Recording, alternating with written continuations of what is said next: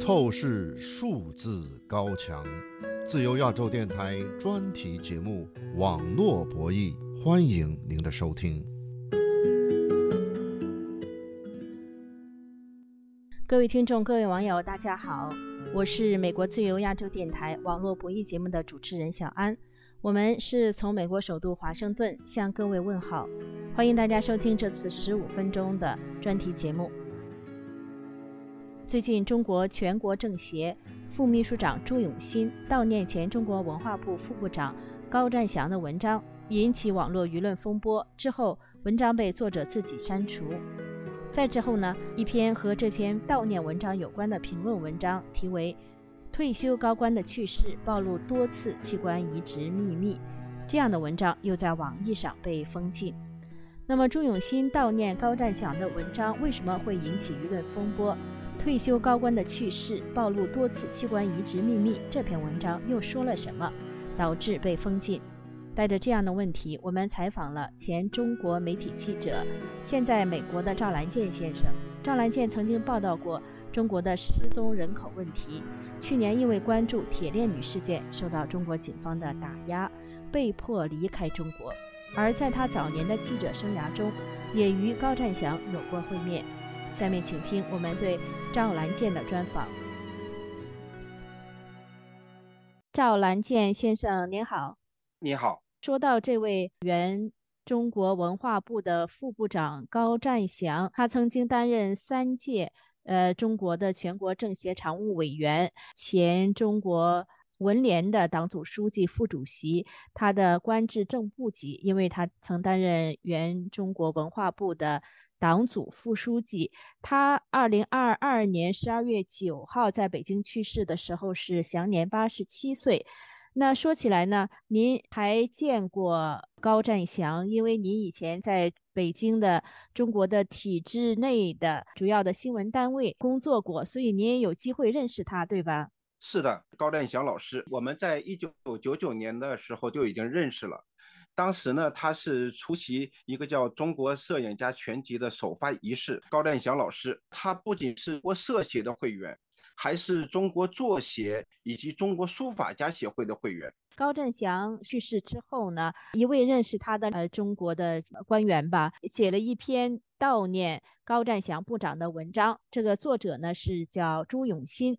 那朱永新是中国的民主党派民进中央常务副主席，他也是全国政协的常务委员、副秘书长。他是主要是从事教育工作。那么他所写的《沉痛悼念高占祥部长》这篇文章呢，是二零二二年十二月十一号发表在微信的一个账号叫“静堂”上面。那这篇文章呢，在网上引起一些不小的波澜。因为这篇文章呢，缅怀纪念高占祥，题目就是沉痛悼念高占祥部长嘛，说他是为中国文化事业的改革发展做出了重大的贡献。那么有一句话呢，提到说是这些年呢，高占祥一直在顽强的与病魔做斗争，身上的脏器换了好多，他戏称许多零件都不是自己的了。但是呢，疫情前他仍然是精神矍铄、思维敏捷、声音洪亮，完全不像一个病人。没有想到，呃，这么快就离开我们了。他说是：“敬爱的高占祥部长，您永远活在我们心中。”就是这篇文章呢，有些网友呢意识到呢，它涉及到一个敏感的问题，就是高占祥身上的这个器官呢是换了好多，很多的网友呢就猜测是不是器官移植啊？哪来这么多的器官呢？当然，也有个别的网友说，这个器官移植呢，更换呢，也不见得就是来自其他的人体器官，也可能是金属的器官啊。那么，这个你怎么看呢？这个问题呢比较艰难，但是我想从这个角度去说，就是说一个社会的强大和自信体现在哪方面呢？首先，强大的社会应该能接受一亿，至少有这样的一个气度和胸怀。那一亿呢是多角度。评判事物的角度，谣言呢是在信息不透明的情况下，随着时间的推进而逐渐可以澄清的。呃，朱永新这篇文章呢，沉痛悼念高占祥部长，在一月三号的时候呢，被发现已经是被作者自己删除了。呃，比如说在微博上啊，有的网友一月三号就是转发了朱永新沉痛悼念高占祥部长这篇文章的链接。那我点击这个链接呢，它就是显示英文的一个说明，说是这个内容呢已经被作者删除了。那么，呃，海外一个监测中国网络自由一个机构吧，就是叫自由微信，它也是发现呢这篇文章是呃被作者自己删除了。啊，这个问题是一个社会或者是一个个人不敢面对一个真相的痛点，鉴定一个谣言是不是谣言。它是需要时间来沉淀的，那真相是在推进的过程当中才有可能去呈现。但是刚刚有了一个小小的传言，然后你就把它删除了，那就至少是想要呈现这个真相就会很艰难了。那像朱永新一样，他的这一个话或者是他的一个观点，就好比是我拿到了小花梅舅舅否认铁链女不是小花梅这段视频一样。健康的社会是可以。去让大家去参与和丰富信息，然后呢，在参与的过程当中呈现出来事实和真相。但是如果你要是把它删掉了，那就只能是石沉大海。那这样的情况就是中国现在社会的现实。朱永新他悼念高占祥的这篇文章呢，当然并没有提到器官移植，更没有提到零件的呃来源。这篇文章是被作者自己删除了。那这个您觉得呃是说明什么呢？这是一种自我的言论的审查的一个呃例子吗？呃，无论是他。是不是他自己主动删除的？那一定是因为他的这句话造成了当今社会复杂社会背景之下的一个着眼点。那么大家集中精力审视朱永新这句话的时候，那么很有可能是和一系列社会事件所呈现出来的悬疑有着不谋而合之处。那么无论是在有关部门的介入下删除的。还是朱永新自己主动删除的，那终究是这个社会不敢面对这句话的一个实质问题。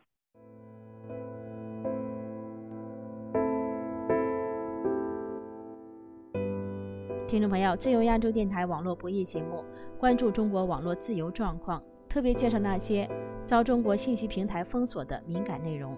我是主持人小安。在中国严格的舆论控制下，失踪人口和器官移植这样的话题都是公共舆论的禁区。中国全国政协副秘书长朱永新悼念前中国文化部副部长高占祥的文章，无意中提到了高占祥生前许多身体器官都不是自己的了，导致海外社媒华人网友对此议论纷纷。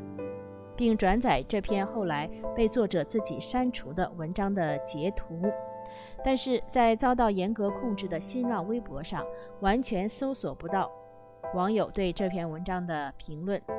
而在网易网站上，一个叫“兵书评说”的账号发表的《退休高官的去世暴露多次器官移植秘密》一文，反映了民众对器官移植黑暗市场的担忧。这篇文章呼吁中国加大打击力度，堵死人体器官非法移植的所有渠道。结果，这样的文章呢，在中国的网络和社媒上被四零四。请继续收听我们对前中国媒体记者、现在美国的赵兰健的采访。赵兰健先生网易号兵书评说，在一月四号呢，就发表篇文章，题为《退休高官的去世暴露出多次器官移植秘密》。他在这个文章中呢，出示了朱永新这篇文章的截图，说呢，八十七岁的退休高官去世，一位颇具身份的教授后来写了篇文章纪念他，说是这些年呢，某某某一直在顽强的与病魔做斗争，身上的脏器换了好多。他戏称许多零件都不是自己的了。网易号兵书评说这篇文章呢，他就说这句话看起来好像没有什么特别之处，细品才发现这里面暴露了一个对方多次器官移植的秘密。呃，这些事情的每一个词，我想呈现在每一个观众的大脑中的时候，每一个词都是恐怖的。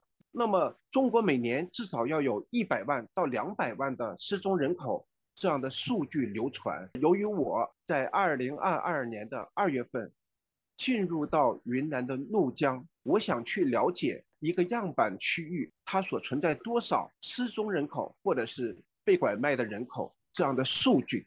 无论是有关的政府部门还是公安部门，他们对相关的数据都是保密状态。那么，当你去想了解这些真相的时候，想要去了解这些数据的时候，你可能就已经涉嫌触犯了我们国家的有些法律。但是呢，我在云南福贡县雅古村，在这一个不到两三百户的村庄里面，我就发现了有三个家庭有走失人口或者是被拐卖人口，百分之一的家庭，他的人口是被拐卖了或者是失踪了。那么，在网上所传说的。中国每年有一百万或者是两百万的失踪人口的数据本身都是令人，呃，值得怀疑的，它是不是太少了？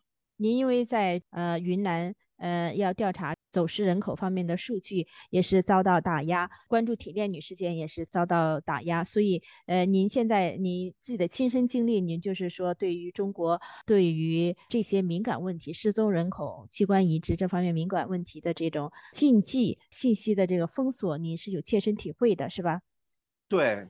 网易上面这篇呃兵书评说账号所写的文章呢，谈到说，普通人是不可能。享受这种医疗待遇的，因为器官移植也是比较罕见的。你的这个呃器官从哪里来啊？这个是比较困难一个事情。他就说呢，哪里有需求，哪里就会有市场。他说哪里有伤害呢，哪里就会有杀戮。所以他说这个黑市器官市场的犯罪链呢，就应运而生了。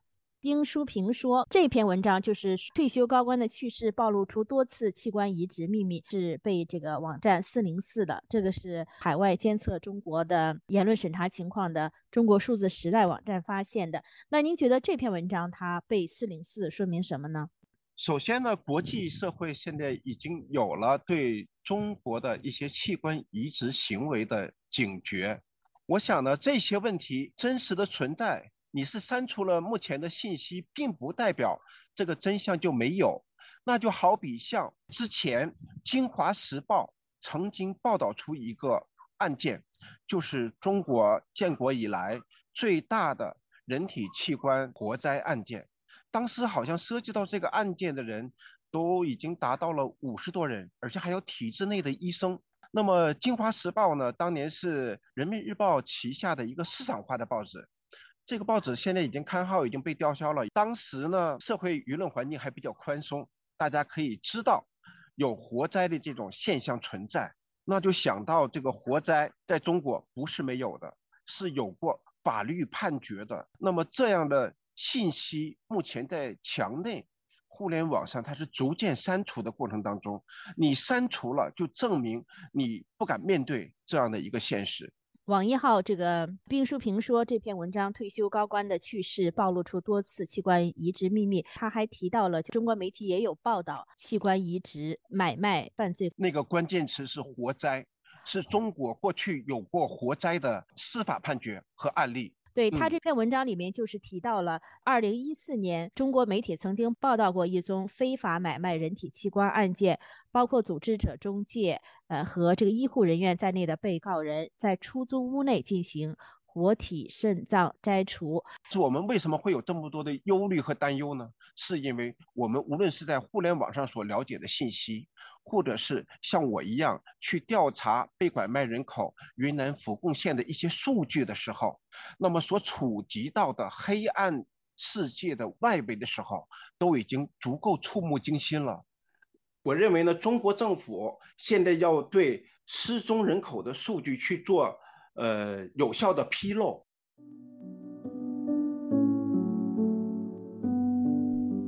听众朋友，感谢前中国媒体记者赵兰健为大家分析有关中国前文化部副部长高占祥去世的两篇文章被删的原因。中国政府一直否认来自海外的说中国存在活体器官移植现象的说法，并且从二零一五年之后。禁止使用死囚进行器官移植。好的，这次节目到这儿就结束了，感谢各位的收听，欢迎您在网上转发我们的节目链接。我的推特和脸书账号呢都是小安，下次节目再会。